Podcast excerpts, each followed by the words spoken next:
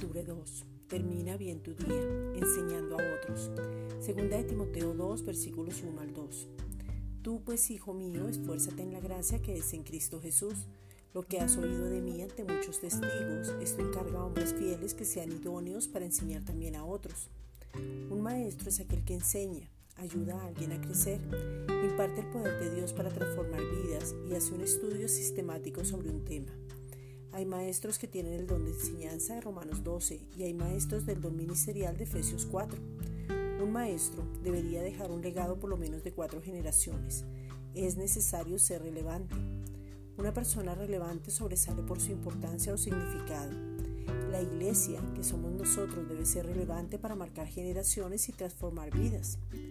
Si no entiendes aún quién eres y quién te habita, tú no puedes esforzarte en la gracia, porque la gracia no es una doctrina, persona que se llama Jesucristo.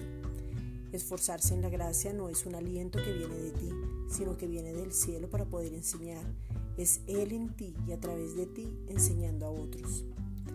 Esta es una reflexión dada por la Iglesia Gracia y Justicia.